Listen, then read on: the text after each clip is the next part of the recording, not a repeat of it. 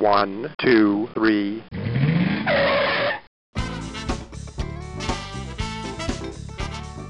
Bem-vindo, bem-vindo ao Paladar Distinto, seu podcast de gastronomia. E hoje eu tenho a honra de falar com o chefe Frank Bean e sobre gastronomia de vanguarda, um pouco sobre a sua trajetória, participação em Masterchef, no prêmio da San Pellegrino. Que legal, Frank, tudo bem? Tudo ótimo, Gabriel. Obrigado pelo convite. É um prazer estar aqui contigo para passar um pouco da minha experiência, da minha história, para quem não conhece. E é isso. Vamos ver se a galera gosta. Poxa, vai ser fantástico aí conhecer, conhecer a sua história aí. E conta um pouquinho, como começou na, na gastronomia, isso já desde família, desde pequeno, como tornou aí a paixão? Na época que eu comecei a despertar o interesse em cozinha, não tinha, não existiam esses programas que existem hoje e tal, que acho que dá um gás maior na pessoa, né? Tipo, ah, pronto, vou fazer isso. Acho que é mais objetivo. A pessoa hoje em dia, ela gostar de gastronomia. Na minha época, não. Eu, eu sempre falo que eu comecei a gostar de gastronomia mesmo antes de saber que se chamava gastronomia e que era gastronomia, enfim. Eu sou neto de pescadores, né? Então é, eu sempre tive esse é, meu avô ele ia pescar, minha, trazia todos os peixes e frutos do mar para casa, para minha avó tratar eles, limpar e ele saía para vender. Esse era um dos sustentos da família na época. Eu era muito pequeno nessa época, era criança. Mas eu sempre me interessei em ficar ali vendo. A minha avó sempre foi muito da, da cozinha, né? Ela nunca trabalhou cozinha, mas ela sempre estava ali era sempre era sempre muito legal ver ela cozinhar. Eu sempre me interessei muito. É, com a minha mãe não era diferente, então eu sempre acompanhava. Então eu acho que o interesse surgiu daí, sabe, é, de acompanhar o, todo o processo de, de, de no caso do, da, da, pesca, né, que era a minha realidade, e até até os dias atuais. Com 18 anos que eu fui saber mesmo, né, porque aí você chega naquela idade tipo, ah, o que eu vou fazer na minha vida agora que eu saí do ensino médio, né? Eu precisava fazer alguma coisa. Minhas ideias eram fazer o é, engenharia química ou fisioterapia, nada a ver com gastronomia. E aí eu fui saber por uma amiga que estavam lançando um curso de gastronomia numa faculdade lá de Santos, que era onde eu morava. E eu falei, ah, vou, vou ver como que é, né? Aí depois de um ano, daí eu decidi que eu ia entrar na gastronomia e entrei. E aí eu tô até hoje na gastronomia aí. Uns 12 aninhos na, na, na gastronomia. E você, que você falou, né? Você nasceu em Santos, né? Então teve muito essa cultura aí de frutos do mar, né? Que você falou também, seu avô já trabalhava né, com essa parte de pescados e peixe, né? Então já teve também toda essa, experiência, assim, né? Com, com pescados, né? Isso, na verdade, minha, minha família sempre foi um pouco cigana, né? Eu nasci no Guarujá, eu fui morar em Paranaguá, em Curitiba também ali morei. Meus avós eram de Paranaguá, então sempre ia passar um tempo lá, as férias lá, então acompanhava isso de lá. Além de eu ter morado lá também, é, e depois eu fui morar em Santos. Agora, atualmente, eu moro em São Paulo, apesar de estar em Manaus. É, bastante locais, né? Isso é, isso é bacana. Diversas culturas, né? Então também pegou um pouco a cultura do sul tal. Isso é bem, isso é bem bacana. Pra gente que é cozinheiro, acho que é muito importante viajar, conhecer cultura nova, ingrediente novo. Acho que a gastronomia não é uma, é uma coisa muito prática, né? Não é uma coisa... Você pode aprender na teoria, mas acho que é difícil você... Algumas coisas você executar se baseando somente na teoria, né? Você precisa conhecer de perto muitas coisas. E na faculdade, assim, Frank, você teve, você gosta mais assim da parte doce, a parte mais salgada? Na faculdade se vê um pouco de tudo, né? Mas tem, tem alguma parte assim que se dedica ou fala assim, poxa, você quer agora alguns cursos assim de especialização em tal gastronomia ou tal tal tipo de prato, né? Eu, Gabriel, entrei na faculdade sem saber fritar um ovo, né? Então eu não sabia muito, eu não sabia nem onde era a minha frente quando eu entrei na, na faculdade. A faculdade serve muito, é, muitas vezes para a galera se encontrar, né? Ah, eu vou para esse caminho, vou trabalhar com cozinha francesa, vou trabalhar com confeitaria. Eu terminei a faculdade sem saber para onde eu ia.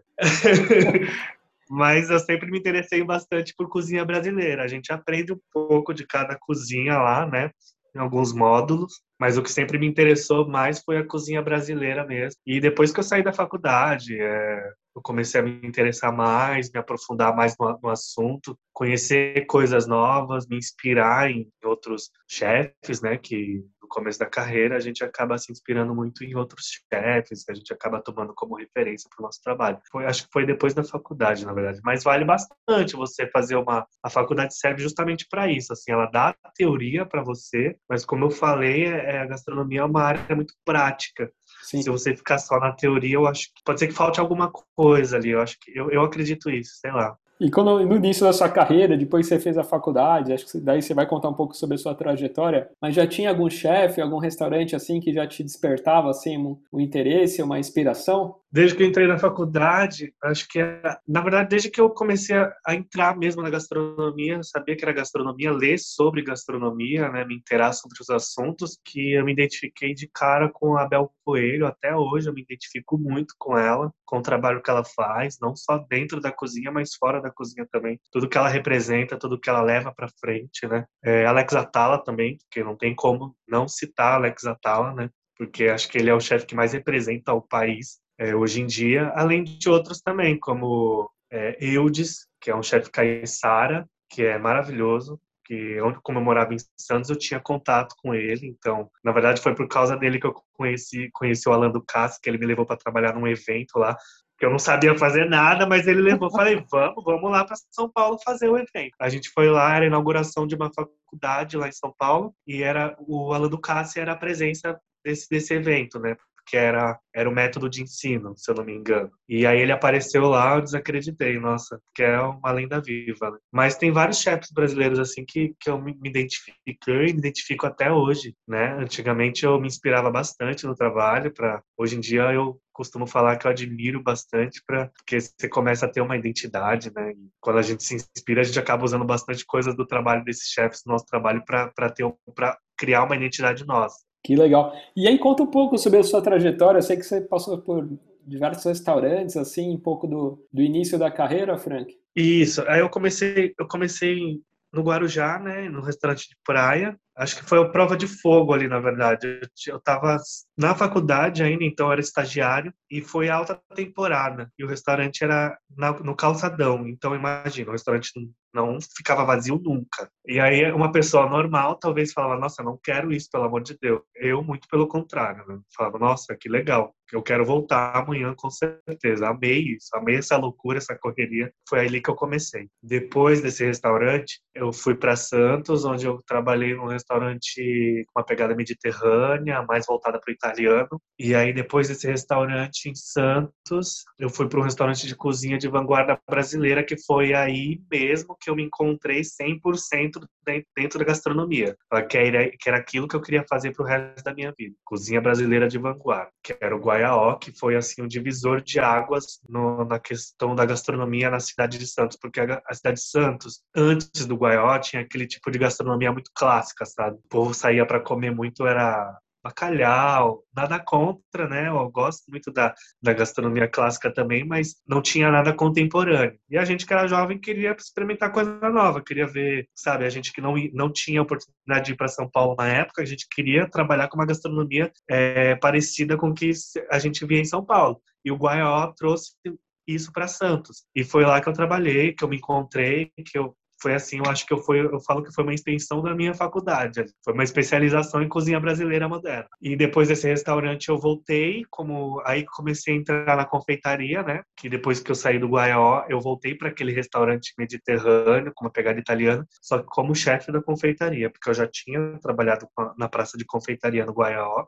Guaió, passei por diversas praças, né, que eu pude aprender bastante. E eu voltei para o restaurante mediterrâneo para assumir a confeitaria. Eles falaram, ah, a gente quer que você venha para assumir a confeitaria. Bacana, fui, fiz a, o cardápio de confeitaria e fiquei lá mais uns dois anos, dois anos e meio. E aí foi quando eu recebi uma proposta para subir para São Paulo. Eu falei, ah, eu vou. Eu vou porque a gente sempre precisa evoluir e tal. Essa era o que eu pensava na época. E aí eu fui para São Paulo, é, comecei no restaurante Close, que, é, que era um restaurante espanhol contemporâneo, mas na, isso no começo. Na época que eu cheguei, ele já estava executando uma cozinha é, brasileira moderna, com pegada italiana. Com pegada italiana não, com pegada espanhola. Sem deixar muito o, o que era o restaurante de fato, né? Então, de novo, eu voltei a trabalhar com uma coisa que eu adorava, que eu admirava, que era a cozinha brasileira moderna. Mas eu fiquei lá pouco tempo, né? Fiquei, infelizmente, pouco tempo. Na nossa área, assim, a gente, de área a gente não pode viver, né? E dinheiro não cai do céu. Então a gente precisa ganhar dinheiro. Aí eu recebi a oportunidade de ir pro, pro Kinoshita, que era uma estrela Michelin, onde me ofereceram uma proposta melhor de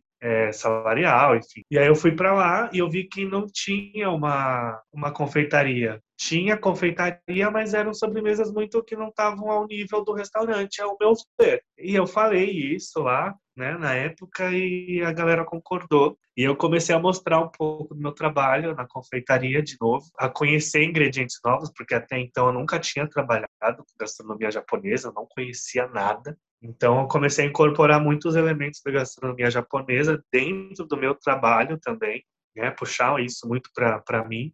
E aí foi quando foi me oferecido a, a, a, o cardápio também da, da casa de confeitaria das sobremesas e tal para criar. Aí eu criei, aí foi para mim foi um foi assim, foi um, um arraso, porque porque assim, eu tinha entrado no restaurante Michelin e aí eu estava assinando o cardápio de sobremesa desse restaurante. Então, acho que para um cozinheiro isso é, um, é assim maravilhoso, sabe? Nossa, é uma, um orgulho, né? E nessa época que você foi, se eu não me engano, é, o Murakami era o, era o, era o chefe Infelizmente, quando, quando eu cheguei, faziam poucos meses que o Murakami já tinha saído. Eu não conhecia o Murakami de fato. Mas muito do que ele os pratos dele ainda continuaram lá por um bom tempo, a equipe já estava bem consolidada também, então a qualidade acabou não caindo. Assim. Ô, ô, Frank, e né, você comentou um pouco da sua trajetória, né, um pouco lá dos restaurantes né, que você passou por Santos, né, tudo que começou um pouco essa gastronomia mais moderna, depois você veio pro Close aqui em São Paulo e tal. Conta um pouco, assim, o que, que seria essa gastronomia né, de vanguarda, gastronomia moderna brasileira? Conta um pouco aqui para os nossos ouvintes, né, o que seria um pouco disso? A, a gastronomia de vanguarda, na verdade, assim, é você pega, traz uma nova roupagem, né, traz uma uma nova interpretação, traz uma pegada mais moderna para aquilo que já existe na, na sua gastronomia, na sua cultura, sem descaracterizar o que aquela coisa é, o que aquela coisa tem de sabor. Eu falo, na verdade, isso de modo geral. A, a, vanguarda não se aplica só à gastronomia, se aplica também, por exemplo, à moda, sabe? Então, é muito resgatar, na verdade. Eu sei que esse termo está um pouco, eu até brinco que esse termo está um pouco desgastado hoje em dia, que é desgaste, né? Desgaste fala desgaste afetivo, eu até brinquei com, com o Lorenzato, porque tem muita gente usando isso sem saber como usa, infelizmente, hoje, mas é resgatar mesmo o que está lá atrás, né? É, trazer ingredientes. É um, um, caso muito muito interessante é o caso da, da, fruta do cambuci, que era uma fruta muito utilizada, né, antigamente, e ela parou, simplesmente sumiu do mapa. Ninguém conhecia cambuci, a não ser quem tinha árvore de cambuci perto ou no sítio. E aí os chefes, os chefes que trabalham com essa gastronomia mais mais de vanguarda, mais moderna, mais de resgate, conseguiram trazer o cambuci de volta, assim como outras frutas também na Mata Atlântica, né, no meu caso, como eu moro ali é, no Sudeste, é, e outros chefes de, do Brasil também, porque do Norte, do Sul, enfim, essas pessoas estão resgatando cada vez mais produtos que é, não eram valorizados, né, não eram utilizados, e aí o brasileiro começa a dar mais valor para aquilo que tem ali em volta dele. Então a gastronomia de vanguarda traz muito isso, né? A gente que trabalha com gastronomia de vanguarda é trazer ingredientes ou receitas ou métodos de, de cocção antigos para algo novo, né? Para apresentar para os clientes hoje em dia numa roupagem moderna, numa apresentação diferenciada. acredito que seja isso. Acho que acho que eu consegui definir. Entendi. Nossa, você está tá comentando do Cambuci. Eu, eu trabalhava numa empresa que tinha um parque, né? Ali na na Mata Atlântica ali chamado Parque das Neblinas, né? Não sei se você conhece, já ouviu falar. E lá tem, tem cambuci e tal. Então, nossa, tinha um almoço, então tinha várias sobremesas com cambuci, até mesmo é, se misturava né, com cachaça, assim, fazia, nossa, uma cachaça saborizada com cambuci, então, poxa, é uma, era azedinho, né, então sobremesas, assim, fica incrível, né? É maravilhoso, né? assim, o cambuci, né, eu digo, as frutas brasileiras, acho que a gente precisa dar mais valor, né? As frutas brasileiras, elas têm um sabor muito único, acho que é uma coisa só nossa, né? Tipo, ah, você prova uma fruta, às vezes você sempre pergunta, tá, mas parece o quê? Não parece nada, tem um sabor único. Você está até em Manaus agora, né? Você deve ter aí mercado municipal, tudo. Nossa, deve ter frutas incríveis, né? Eu provei cada coisa aqui. Eu provei, acho que uma das coisas mais intrigantes que eu provei aqui foi o tucumã, que é uma fruta, não sei se você conhece. É uma fruta, a primeira vez que eu fui no mercado, aí falaram, ah, tucumã é uma fruta. Aqui o pessoal come muito no x-caboquinho, que é um sanduíche, é um pão francês na chapa, com queijo coalho deles aqui, banana pacovan, que é a nossa banana da terra, né, aí. Essa fruta tucumã. Falei, nossa, deve ser interessante, eu vou provar. Só que o Tucumã, ele me surpreendeu, assim, sabe? Ficou meio eu achei meio estranho, assim, mas eu gosto, hoje eu gosto. Porque o tucumã é aquela fruta, é aquela fruta que seca a tua boca, sabe? Você coloca, morde, ela, ela seca a sua boca todinha, ela não é doce, mas ela também, tipo, né, ela é um sabor neutro, mas ela tem muito, como que eu vou falar? Ela tem muito sabor, mas ela não é doce. Caramba, isso eu não conheço. É uma coisa não. muito louca, assim, tucumã é muito louco. Que legal, que bacana. Ô Frank, conta um pouco, né? Você teve a participação também no, no Masterchef, né? Profissionais, né? Eu tava, na verdade, o Masterchef, ele aconteceu por insistência minha, né? Porque eu já tava tentando Masterchef desde a primeira temporada. E eu precisava de uma oportunidade para mostrar um pouco do meu trabalho, né? Porque eu tenho, tenho algumas coisas que eu preciso, que eu quero realizar na vida. Eu tenho meus sonhos, tal, como abrir meu restaurante. A gente que é cozinheira é difícil, a gente que, que não, é, não tem uma como que eu vou falar, não tem dinheiro, né? A gente que não tem tanto dinheiro assim, abrir um restaurante do zero. Então, essa, essa oportunidade de mostrar meu trabalho no Masterchef seria para conseguir mesmo essa visibilidade, talvez aparecer um investidor, né? Alguém falando, oh, vamos abrir um restaurante, sabe? E foi bem bacana, assim, foi bem legal, foi uma experiência totalmente diferente do que eu, do que eu achava, né? É, conhecer o reality show pelos bastidores, né? E é uma experiência que me abriu muita, muitas portas, conheci muitos chefs, eu acho que eu, é, eu comecei a viajar para cozinhar, é, que era um desejo que eu tinha, graças ao Masterchef, de gente que eu conheci lá que falou: oh, vou chamar o evento aqui. O primeiro evento que eu fiz foi no Mato Grosso do Sul, foi em Maracaju, o Festival de Maracaju que era uma é um festival onde reúne vários chefes do país e o Daniel que estava lá participando do MasterChef que tá, era um dos organizadores aí me chamou. Falei vou com certeza. Aí eu fui e era uma ao mesmo tempo era uma era, era uma competição porque as pessoas provavam o, compravam seu prato davam uma nota enfim colocavam lá o que eles mais gostaram aí no final era contabilizado e aí ganhava troféu, tinha premiação. Aí eu lembro que no primeiro ano fiquei, fui dois anos, só não teve o terceiro por causa da pandemia. Eu fui dois anos, primeiro ano fiquei em primeiro lugar e o segundo ano fiquei em segundo. Que demais, não? É muito, muito legal.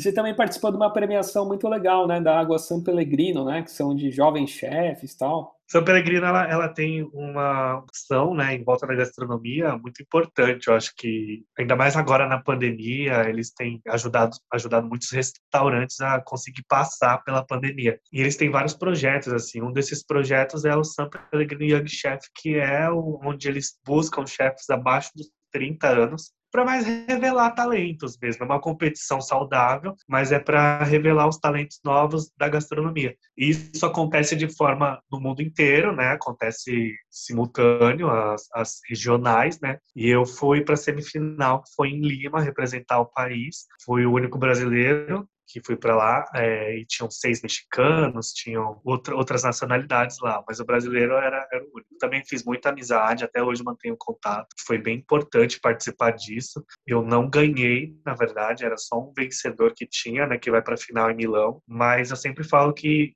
que eu saí daqui, eu não vou falar que eu não queria ganhar, eu queria, eu queria, seria hipocrisia da minha parte. Mas um dos objetivos que eu tinha como cozinheiro, eu sempre tenho esse objetivo, é levar comigo a cozinha brasileira para onde eu for. E nesse caso não foi diferente. Eu peguei dentro da minha mala tinha um monte de ingrediente que é só a gente tem, né? Que é como mel de abelha nativa, produtos derivados do cacau, é, cachaça feita de cacau, que é de uns parceiros meus da Mais do Cacau, que é maravilhosa. Levei para eles também cachaças é, com enfim, com especiarias brasileiras. Levei para eles experimentarem, eles ficaram loucos, assim, sabe? Eles adoraram experimentar e eu acho que, que isso para mim já valeu a viagem, já, já mostrar um pouco da minha cultura, sabe? A gente fazer essa troca lá, porque eles também vieram com esse intuito, é, foi sensacional. Assim. Então, para mim, eu representei o país muito bem.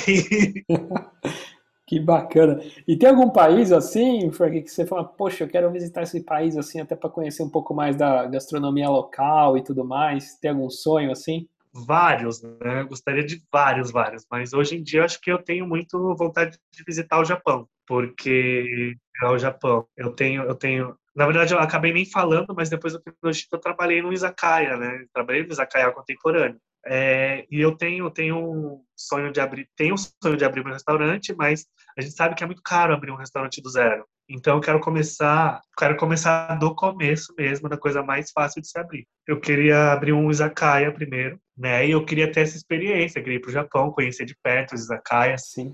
Quero ter um izakaya legítimo, né? Que serve uma gastronomia tradicional. Boteco japonês mesmo, como a gente fala. Então lá no, tem, tem muitos izakayas aí, eu sei que cada um com a sua proposta, né? Mas tem muitos izakayas que vendem drinks, tem bartender, sabe? Exato, exato. O meu não, o meu teria a minha idealização de izakaya tem um balcão, umas mesinhas bistrô, torneira de chopp, algumas cervejas, bem botecão mesmo, sabe? Mas é uma comida servida de qualidade, bem fiel ao que a gastronomia japonesa é. Putz, que legal. Eu também sou, sou muito fã, assim, ainda não conheço o Japão também, e já falei com diversos chefes, né? Até com o Josimar Mello também, o crítico gastronômico. Como o Josimar viaja o mundo inteiro, essa foi até uma das perguntas, né? Falei, Josimar, qual foi a gastronomia que mais te impressionou, né? E foi justamente a do Japão, por, né? O Japão ele é muito especialista, então, sei lá, se é um restaurante de lamen, né? Restaurante de lamen, se é de sushi, é de sushi. Não é um restaurante que tem tudo, né? Então, assim, eles são muito... Então, como se faz exemplo, só uma coisa mais específica, então os caras são muito feras no, no, que fazem, né? Na perfeição, assim. Isso é muito, muito legal. E até recentemente, você tá falando de Izakaya, eu gravei com o Fernando Kuroda, né? Do Izakaya Kuroda, aqui em São Paulo. Sim. Que é bem legal a história dele, né? Porque ele, ele foi lutador de sumô lá no Japão, é, profissional, e, e os lutadores geralmente têm que fazer a sua comida, tem que fazer a comida para todos, né? Tem acho que ser rodízio lá. Então ele aprendeu muito, né? E tem muitas coisas típicas, né? Como língua de boi, os espetinhos, tem muita coisa de miúdos sim, sim. também que se usa bastante, bem típico, né? E o pessoal fala, nossa, comer língua tal, mas ele tá contando, né? Porque ele faz na brasa também, então para ele é tão fininha a língua, né? Que parece que é uma, um filé mignon, até ele brinca, né? Quando tem gente, às vezes tá, algum amigo fala, ah, um filé mignon, prova aí. A pessoa adora, depois fala, não, isso aqui é língua de boi. Aí ele tira uma onda, né? Assim. E você estava falando de doce, né, Frank? Quando você começou e você tinha participado né, da confeitaria já de outros restaurantes, como que foi? E quais são as características, assim, lá quando você foi para o Kinoshita, de fazer uma confeitaria oriental, assim? Quais ingredientes que você teve que inserir um pouco mais? Ou que tipo de doce, assim, você servia lá? Eu, por, por tendência minha mesmo, as minhas sobremesas sempre foram um pouco menos doces do que a gente costuma comer por aí. Eu não gosto muito de açúcar, não é porque eu sou uma pessoa saudável e tal, mas eu acho que para comer uma sobremesa, é, a gente tem que conseguir comer ela até o final. Eu acho que ela, se ela é muito doce, pelo menos para mim eu não consigo. Eu não sei como que é para você, mas eu não consigo comer não, uma sobremesa até o final. É, para mim ela tem que ter muito equilíbrio também, assim como um, um prato principal uma entrada.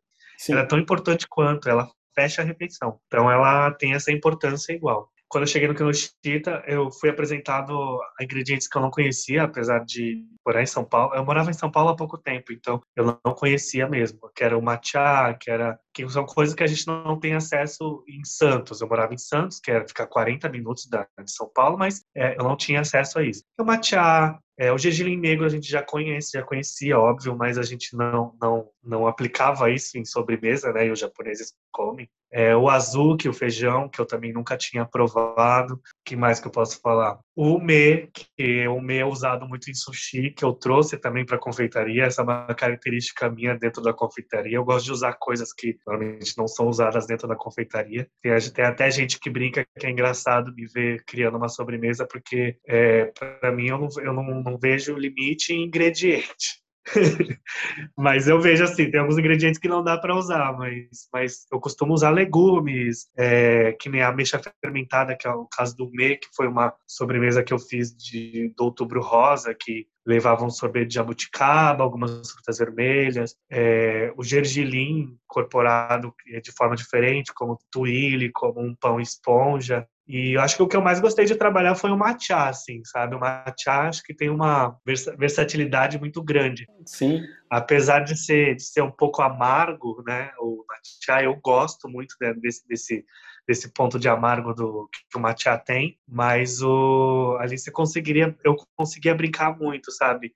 Deixar um pouquinho mais doce para equilibrar aqui com Sim. uma acidez, sabe? Deixar um pouquinho mais amargo, sabe, para dar um punch ali. É, então era bem interessante, era muito, foi muito legal trabalhar com que bacana. japonês. Assim. E tem algum doce aí que, você, que é o seu mais preferido, assim, entre todos os tipos de gastronomia, assim, pelo mundo? Tem algum doce que você fala, poxa, sou viciado em tal doce? Eu gosto muito da confeitaria brasileira, mas como eu falei, eu, gosto, eu não gosto de sobremesa muito doce. A, a, maioria das sobremesas brasileiras são doces, doces, doces, né? Porque você pega a nossa história, a cana-de-açúcar tá aí, né? Então eles usavam a roda. Mais uma sobremesa que eu como de joelhos eu fico muito chateado quando eu como uma que, que fica muito, que, que é muito ruim ou que não surpreende, é o tiramisu. O tiramisu para mim é o tiramisu para mim é sensacional, sabe? Aquela a leveza do creme, é, a umidade da, das camadas, o café amarguinho junto com, com a bebida. Para mim é o casamento perfeito é o tiramisu.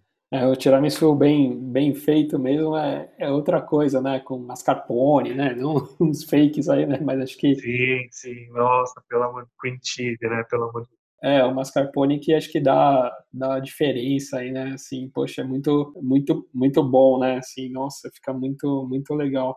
E conta um pouco, o, o Frank, você tem também o, esse projeto, né, o, Anga, né? Conta um pouco sobre esse seu projeto. Isso, o Anga, na verdade, é um projeto nômade, né, um restaurante pop-up. Eu não sei se esse termo existe, mas é um termo que eu gosto de chamar. É um restaurante pop-up, que é um restaurante que acontece em qualquer lugar, ele pode aparecer em qualquer lugar. É um acontece como um evento, como um jantar, como um menu degustação, enfim. E enquanto ele enquanto ele não vira um restaurante físico, que essa é a minha vontade de, de trabalhar a cozinha brasileira de vanguarda de, dentro dele, que é o que eu faço, enquanto ele não é um espaço físico, ele vai comigo para onde eu vou e eu sempre faço interpretações de pratos brasileiros, como o pato no tucupi, como gastronomia baiana, também me inspiro bastante. Tem um prato que eu faço camarão grelhado com purê de canjica branca, farofa de dendê e uma, um piclezinho de, de tomate verde, sabe? Esse prato faz muito sucesso. Tem outro também que é super simples, mas que a, que a galera gosta bastante, que é, que é um creme de feijão preto, bem temperado com carne de porco, que lembra um pouco a feijoada no gosto, só que ele é bem lisinho, bem, bem, como eu vou falar, bem homogêneo,